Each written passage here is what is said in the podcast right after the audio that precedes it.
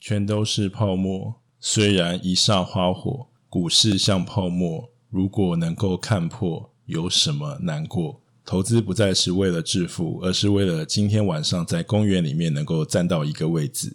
大家好，我是菲利克斯，欢迎收听好投资。诶，不是，我昨天其实真的只是一个玩笑话。我觉得啊，公园可能也是必须要遵守这个防疫规范，所以我昨天在群组里面就讲说，会不会？其实到了公园以后啊，就是只能五百人嘛，所以到四九九之后就不让进了。就没有想到今天真的看到新闻啊，这个警察单位还特别提醒大家，可能警察贝贝也是股民，好，有特别提醒大家，即使是睡公园也要遵守防疫规范。好，所以昨天我的那个突然变成一个神预言。但是不管怎么样呢，这个疫情的状况变严重，大家真的要做好这个防疫的呃措施。其实股市不管怎么样，其实都没有健康来的重要。那口罩戴好，然后呢，清洁做好，身体顾好，我觉得这就是最重要的事情。那前面那一段呢，好，我借用了一下这个泡沫的歌词。那因为我本来其实是花了半个小时时间，其实我就是想说今天就唱歌给大家听，大家听，所以我就想说我录了一段，花半小时录了。录完之后啊，我才想到说，我还是去再次确认一下版权的问题好了。那就看了一些讨论啊，那他们当然就是说，虽然这是一个没有收费的媒体，但是你取用的即使是部分的旋律，可能还是要经过这个唱片公司的授权或同意。所以我后来想一想，哎，我就觉得就拿掉，但是就分享这个改过的这个歌歌词给大家。那希望以后也许啊，有机会如果在 Clubhouse 啊，或者是也许在一个比较秘密的空间里面，那可以再跟大家分享了。但是这也不是很重点，我只觉得这首歌很适合今天的这种氛围。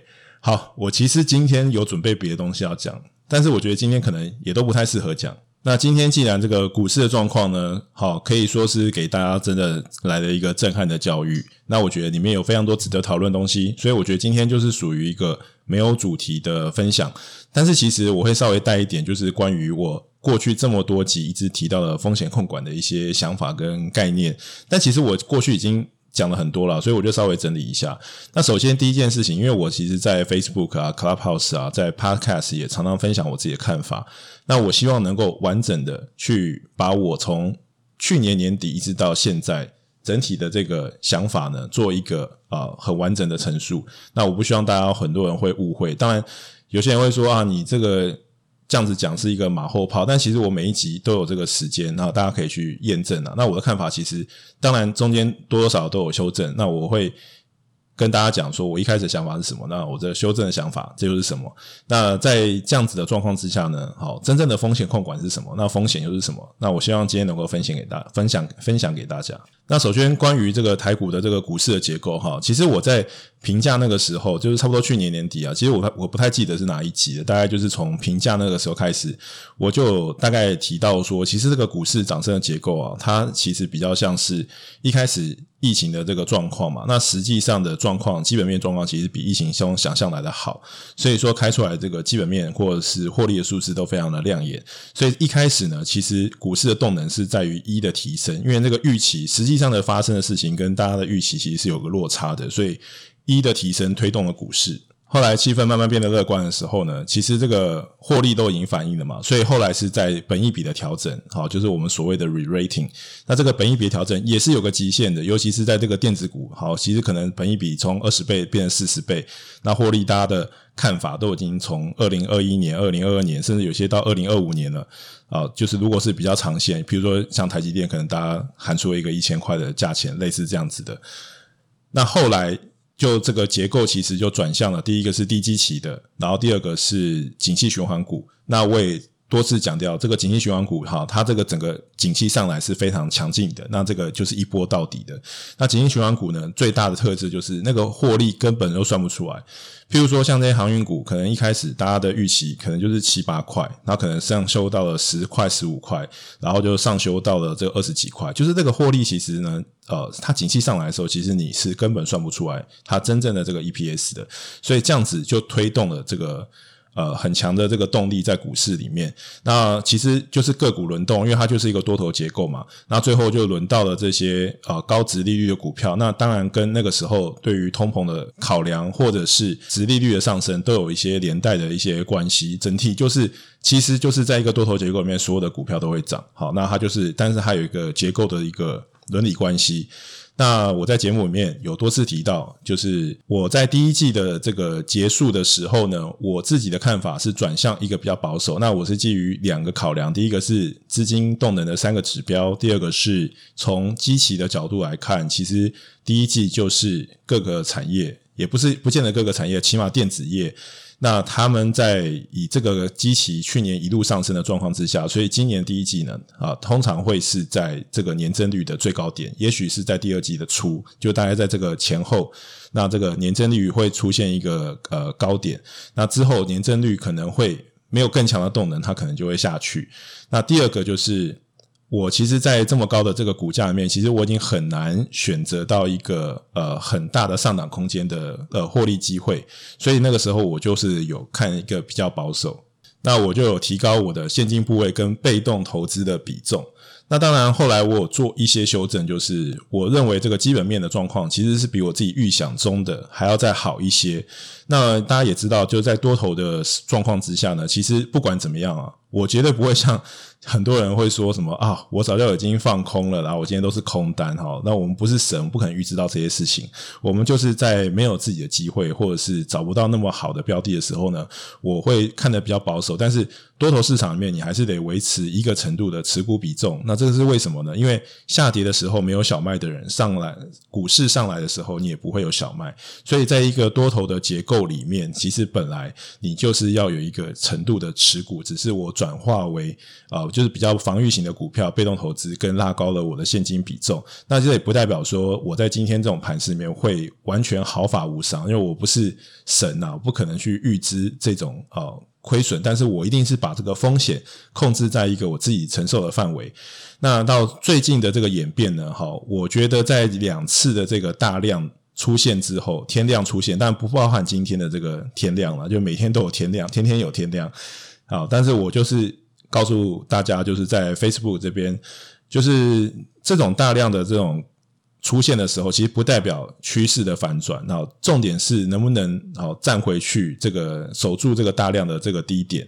然后你后面哪些股票比较抗跌，哪些股票比较强势，哪些股票比较弱势，这是一个观察的指标。但更重要是调整你手上的持股，跟检视你自己的这个投资策略。那我觉得。很多的人在这几个月投入股市里面，他们其实看到的是很多很厉害的人啊，少年股神也好，或者是很厉害投资人赚了非常多的钱。他们其实进来之后，他们所做的事情是想象他们如果也赚这么多钱，生活可以有怎么样的改变。可是其实很多的人并没有去考虑到，这一这一波上涨过程之中啊，其实台股的以指数来看，这六个月连季线都没有摸到。当然我知道就是。这两天摸到了，就连季线都没有摸到，所以我之前讲的是说，我们可以保持乐观，保持这个多头的部位，但是你必须要做好一个风险控管，也就是说，你要能够有一个心理准备，万一这个股市真的去摸到了这个季线，好，或者是也许更深，那你做好那样子的心理准备吗？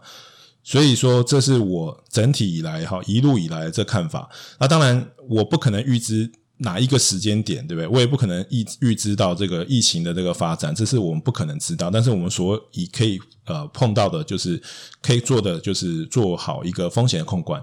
那具体来讲，什么样的东西是风险控管的？那今天也有人问我说，我会停损吗？我停损的标准是什么？那我们今天就来解答这些问题。那关于风险控管这件事情呢，其实真的是看个人啊。譬如说像今天跌这么深，那有些人就会说啊，我要抄底。价值投资人可能会觉得说，我觉得他有些股票的价钱已经很甜了，他想要进去买。那有些人会觉得他就必须要去停损。所以在同样的这个时间点呢，为什么会有这么大的量？就是有些人想买，有些人想卖，每一个人抱持的这个风险意识跟状况不一样，所以真的非常难一概而论。就就一个点位呢去说。我就应该卖，有应该买，不可能，因为市场上面的共识就是，你有人卖就有人买，那大家才会达成一个价格嘛。那关于风险这件事情呢，我觉得我们可以来看一下，在 Howard Marks 投资最重要的事里面呢，他其实花了三个章节，然后来解释一下这个风险控管跟风险是什么。那第一个部分呢是认识风险，那我觉得它定义很好了，因为教科书的定义就是风险其实是波动，但是其实波动真的是风险吗？不好意思哦，回来继续重录。我今天我真的没办法重录啊，因为我今天时间非常有限，然后电话真的，我今天电话真的被打爆了，真的就是我才录十分钟就有四通电话，我简直不敢相信。好，那回到波动啊，波动，如果你今天去问这个做当冲的人，他们一定会非常开心的，因为波动就是他们的啊、就是粮食。所以波动真的就是这样子的那么大的波动的话，它一定是一个风险吗？我觉得未必，我觉得完全是看不同的属性跟人。好，当然你在能够控制在一个非常非常小的波动里面能够取得一样的报酬，那在投资的定义上面，这就是一个比较好的投资，因为他们有一个专门的名词叫做 Sharpe ratio，就是说你能够在一个比较小的波动里面。跟一个比较大的波动里面，那你如果能够取得一个同样的报酬率的话，那当然就是你用比较小的波动取得比较一样的报酬率的话，是一个比较好的绩效。那这个叫做呃夏普比例的 sharp ratio，但是这个是教科书没讲的啦。但实际上呢，我觉得 Howard Marks 的定义更传神，它的定义就是呃风险就是发生亏损的可能性，但是呢。我们有可能预测未来吗？不可能。我们有可能知道这个发生亏，我们可有可能完全避开这个亏损可能性吗？好，不可能，因为风险其实是一定会发生的事情。因为你避开掉了风险，其实基本上你就避开掉了报酬率。所以，当你要取得一个报酬率的时候，其实风险是你必须要去承担的一个呃状态。那第三个就是做它第三章里面他就讲风险控管，但是我认为他并没有讲什么具体的做法，所以。由这边由我跟大家分享一下我自己个人认为的这个风险控管。好，借由它前面的这个定义，就是风险是一个发生亏损的可能性，但是你不可能完全去避开风险。那我觉得里面有一个很重要的呃精神，就是说，其实你能够去承担风险，大部分的都是去在一个赚钱的状态。就是说，你今天如果股票是有赚钱的，你可以在一个获利的状态之下去慢慢去扩大你的铺险程度，或者是你的风险承受的程度。当然，这是主动投资啊，被动投资你根本不用去考虑这件事情，因为你做的事情本来就已经去分散掉那一个择时或者是呃，就是各选股的这些风险。但是，对于我们主动投资来讲的话，你一定是在一个已有获利的状态之下，才能够去慢慢的呃。不管是你加你的杠杆也好，或是扩大你的铺险范围也好，所以它的最重要精神是你的那个风险的程度呢，其实是因为有获利。那也就是说，当你发生这么大的这个亏损的时候呢，它其实是有一个获利可以去保护你的亏损。我觉得这是一个非常重要的第一个原则。那很多的人会。没有这样子的保护呢，是因为他看到别人赚了很多钱之后，他自己也想要很快速的去做这样的事情，然后也很害怕他错过最后的行情，所以他在最后的烟花的时候，他就开了杠杆直接进去。也就是说，他并没有那个前面累积的一大段获利来保护他今天的这个波动。好，如果说你今天从去年就进这个股市的人，你累积的获利绝对足够保护你在这两个礼拜波动里面所。啊，产生的损损失损失，不管是实现或未实现的。可是，如果你是过去这三个月进来的这投资人，你绝对是赔钱的。为什么？因为你跌破季线嘛，跌破大盘跌破季线，代表过去六十天买进的人基本上都是赔钱的啦。当然，也许你股票非常的强，啊，也许还是可以守住季线，但是整体来讲，就是大部分人都是一个亏钱的状态。所以从这个发生亏损的可能性，它衍生出来几个概念啊。第一个就是说，第一个你要有赚钱，你才能够去增加你的铺险范围。第二个就是考虑到我在威廉欧尼尔那一章里面我讲的这个风暴比，就是风险跟报酬的比例。那那时候我给大家一个建议，就是啊一比三。那我自己可能用更激进的，我可能是用一比五。也就是说呢，我有五倍的这个获利的预期去抵御我的那个。潜在的这个下档空间的损失，然后所以期望值跟风暴比都可以从都可以算是发生亏损的可能性这个概念去衍生出来的啊。另外两个子观念就是呃，对于呃风暴比跟这个期望值呢，大家可以去听呃威廉欧内尔那一集，或是你可以上网去查，这些都是一些非常 common 的一些呃专有名词。然后再回到我刚刚第一个就是。试单的重要性啊，对吧？我知道现在流行术语就是 all in 嘛，好，哪次不 all in，对不对？可是你不用去做的像 ETF 那样的分散，因为分散 ETF 它就分散了风险，但也分散了报酬率，但是它也不代表说你可以在一档啊，不只是 all in，还加大了这个杠杆，因为你的这个风险就会是一个你自己完全无法承受的。所以我在呃威廉欧内尔那一集跟我的投资风格那一集，我也讲了好几次，你要把你的资金分成几等份，然后你要配合。合理的这个风险报酬比去做一个你的投资组合，那这样子即使你看错的话，它也可以去弥补你的一个呃损失跟状态。总归来讲啦，就是还是我的老话一句啊，你要把这个部位减到一个你可以晚上睡得着觉的程度。但是每一个人风险承受比例不太一样，所以很难说。有些人觉得他持股九成，今天晚上睡得着；有些人觉得他持股。十 percent，他今天晚上睡得着，所以这真的很难一概而论，而且这也取决于你账上累积了多少的获利，可以让你去抵御这种波动。所以你硬要我说这样子一个明白的一个规则，我觉得其实是相当困难的。好，但是大致上大家应该都可以明白我的意思。我在这里其实也就是分享我自己的看法，我也就是一个韭菜，就是一个比较资深的韭菜。我也不是什么大师，我也没有在教你们做人。好。也没有在教你们股票，我觉得我们就是分享聊天，好，其实在这个市场面前，我们都是韭菜，那我们就是不断的就是 try and error，就是不断的试验试错，那你在这中间你会得到很多的经验，然后你会慢慢成长。那最重要的就是我常讲的心态啊，你可以亏损，但你的心态不能崩，我觉得这是最重要的一件事情。那不管是你的心态跟你的健康，永远都是最重要的事情。常听我节目的人，大家都知道，我其实一直重复几个概念嘛。第一个就是投资，就是让你的生活越来越好，不是让你的生活越来越糟的。然后第二个就是心态。那我讲了这么多，不是讲心态，就是讲思考，不然就是讲，当然会讲一些方法，但是我其实讲最多就是还是在心态跟思考层面上面，希望能够跟大家有一些呃碰撞，或者是有一些呃互相的交流。好，所以讲了这么多，总归一句，当然就是你把你的部位可以减到你睡得着觉的程度。那我觉得，如果你的钱不是非常多，我觉得你真的不用太去考虑资产配置，就是大规，譬如说债券那样子的资产配置。我觉得其实就是减码就可以了。当然，像我可能会做一些，譬如说期货的去做一些避险。好，譬如说我可能现股已经来不及卖了，那我可能会去空呃期指，因为那个速度比较快，那可以。做一个很大程度的呃避险，为什么？因为现在的这个一口大台是一万五千点嘛，一万五千点一点是两百块的话，其实基本上这一口合约其实是三百万的一个可以保护你这三百万的这个多头部位。但我们这边没有建议大家去做这个期货，因为我自己期货也是 常常被扒来扒去啊。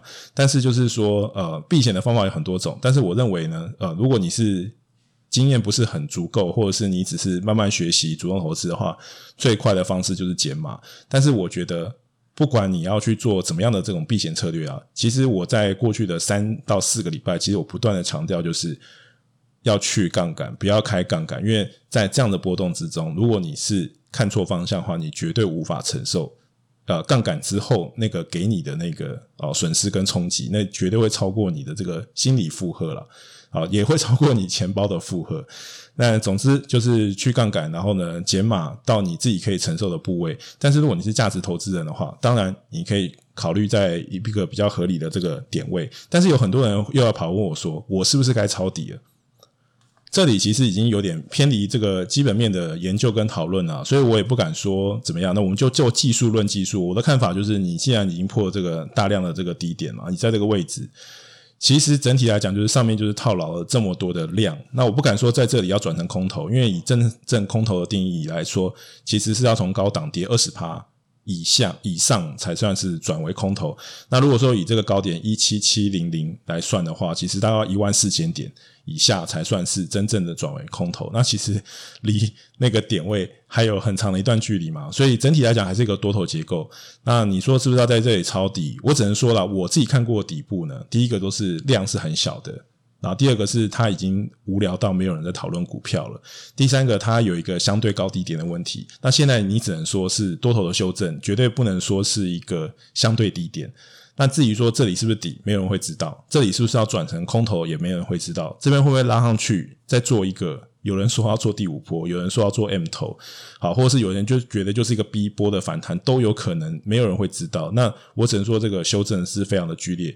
但是如果当然你是被动投资的人，你当然不用去考虑这件事情，因为你就是反正越跌，反而让你的单位成本分批投入，你的那个单位成本反而会越来越低。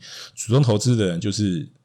你就是等方向出啊！对我来说，我认为方向是已经对我来说已经方向已经出啊，但是我可能会看错。